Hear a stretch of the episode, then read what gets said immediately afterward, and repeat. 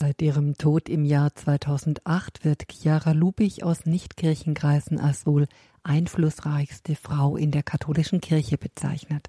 Eine Frau von unerschrockenem Glauben und sanfte Botschafterin von Hoffnung und Frieden nannte sie Papst Benedikt. Sie selbst verstand sich als Revolutionärin der Liebe. Wer ist diese Frau, der ein Papst höchstpersönlich garantierte, dass der von ihr gegründeten Laienorganisation der Fokularbewegung immer eine Frau vorstehen wird? Gehen wir rund 100 Jahre zurück in das Jahr 1920. Am 22. Januar erblickt ein kleines Mädchen in Trient in Italien das Licht der Welt. Es wird auf den Namen Silvia getauft. Die Eltern Luigi und Luigia, der Vater Sozialist mit seinem Bedürfnis nach sozialer Gerechtigkeit, die Mutter tief religiös, prägen von früh auf das gesellschaftliche Engagement und die christliche Grundhaltung der Tochter. Bereits mit 13 Jahren beginnt Silvia Lubich Nachhilfe in Mathematik zu geben und trägt so zum Familieneinkommen bei. Nach ihrem Lehrerdiplom möchte sie am liebsten sofort mit einem Studium an der Katholischen Universität beginnen. Doch die kostenlosen Studienplätze sind begrenzt. Nachdem sie kein Stipendium erhält und sich die Arbeiterfamilie die Finanzierung des Studiums nicht leisten kann, widmet sich Silvia neben ihrer Arbeit als Grundschullehrerin dem Studium an der Philosophischen Fakultät in Venedig, das sie jedoch wegen des Krieges nicht beenden kann. Im Oktober 1939 besucht Silvia Lubich den Marienwallfahrtsort Loreto. Der Legende nach soll die große festungsmäßige Kirche von Loreto das Haus der heiligen Familie von Nazareth beherbergen. In jeder Pause läuft sie dorthin, erspürt die Atmosphäre der heiligen Familie und fühlt sich gerufen, im Stillen wie diese Familie zu leben, mit Gott mitten unter den Menschen. Sie denkt nicht über den Wahrheitsgehalt der Legende nach, sondern stellt sich das jungfräuliche Leben der drei Personen vor. Es trifft sie mitten ins Herz.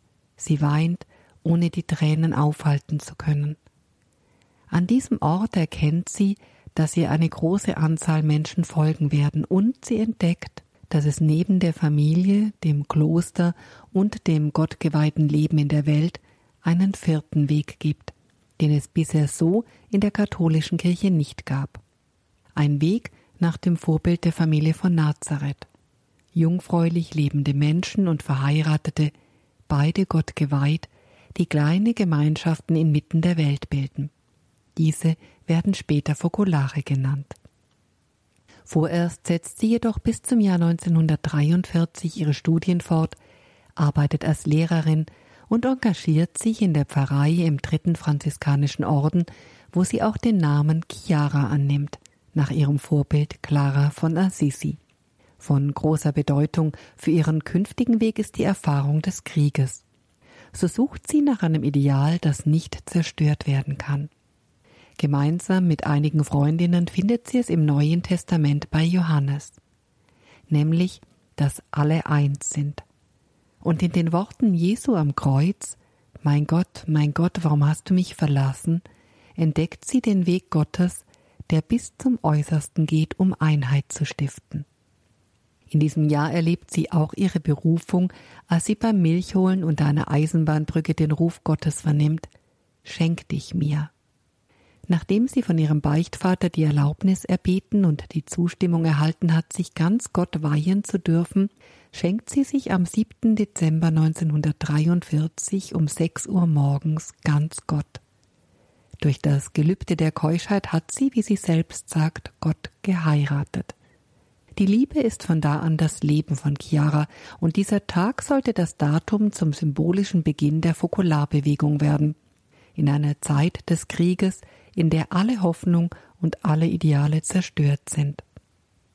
Die Liebe zu Christus, dem Verlassenen, aber auch dem Auferstandenen, kann aus den Trümmern des Krieges Neues erwachsen lassen.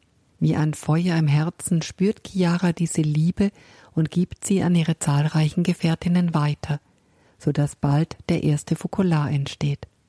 Der Begriff Fokulare bezeichnet übrigens den offenen Herd in norditalienischen Bauernhäusern, der als Zentrum des Hauses auch eine hohe emotionale Bedeutung hat. Chiara und ihren Freunden geht es darum, die gegenseitige Liebe zu leben und den Menschen mitzuteilen, Gott liebt dich. Zu den Frauen, die in Gemeinschaft leben, kommen später auch Männergemeinschaften hinzu.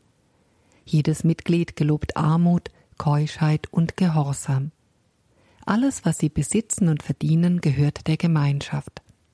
Auf das Wort Jesu Gebt, dann wird euch gegeben, geben sie einmal ihr letztes Ei einem Bettler. Kurze Zeit später finden sie vor ihrer Tür eine ganze Tasche mit Eiern. Immer wieder, wenn sie Armen helfen, bestätigt sich das Wort Jesu, bittet und ihr werdet empfangen. In der Fokularbewegung, die heute offiziell als Werk Mariens anerkannt ist, nimmt die Gottesmutter einen wichtigen Platz ein, jedoch mehr im Hintergrund. Im Jahr 1962 erhält die Bewegung die päpstliche Anerkennung durch Johannes den 23. Heute gilt sie als apostolische Laienbewegung mit einem Freundeskreis von rund eineinhalb Millionen Menschen. Etwa 120.000 Menschen in 194 Ländern sind Fokulare, von denen sich die Mehrzahl mit Zölibatsversprechen Gott geweiht hat. In den 90er Jahren des 20. Jahrhunderts beginnt für Chiara Lubich eine außergewöhnliche Phase von Dialogen, Reisen und Anerkennungen sowie die Öffnung und Vertiefung der Dialoge mit den Gläubigen der großen Weltreligionen. Nach der längeren Zeit der Reisen, Gründungen und Öffnung neuer Grenzen durchleitet Chiara Lubich in den letzten drei Jahren ihres Lebens eine dunkle Nacht der Seele – wie es bei vielen Heiligen bezeugt wird. Doch sie hört nicht auf zu lieben.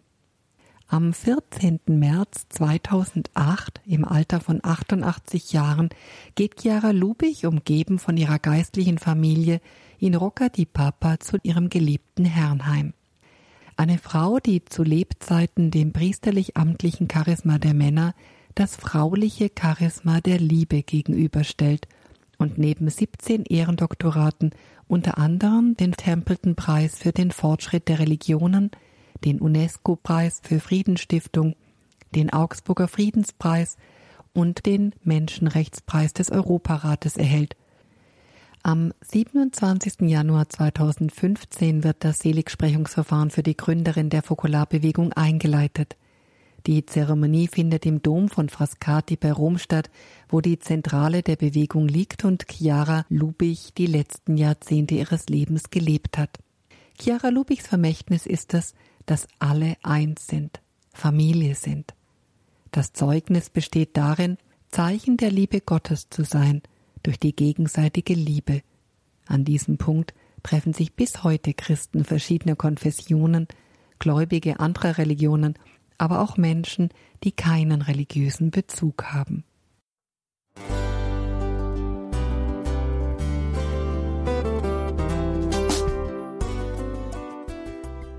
Liebe Zuhörerinnen und Zuhörer, vielen Dank, dass Sie unser CD- und Podcast-Angebot in Anspruch nehmen. Wir freuen uns, dass unsere Sendungen auf diese Weise verbreitet werden. Dieser Dienst ist für Sie kostenlos. Für uns ist er allerdings mit einem nicht unerheblichen finanziellen Aufwand verbunden. Deshalb sind wir für jede Spende dankbar. Alle Bankverbindungen unserer Spendenkontos können Sie über unsere Homepage horeb.org unter dem Menüpunkt Spenden einsehen. Dort besteht auch die Möglichkeit, online zu spenden. Natürlich nach den neuesten Sicherheitsstandards. Sie können diese Informationen auch bei unserem Hörerservice unter der Telefonnummer 08328 921 110 erfragen. Ich wiederhole die Rufnummer 08328 921 110. Vergelt's Gott für Ihre Unterstützung. Ihr Pfarrer Kocher.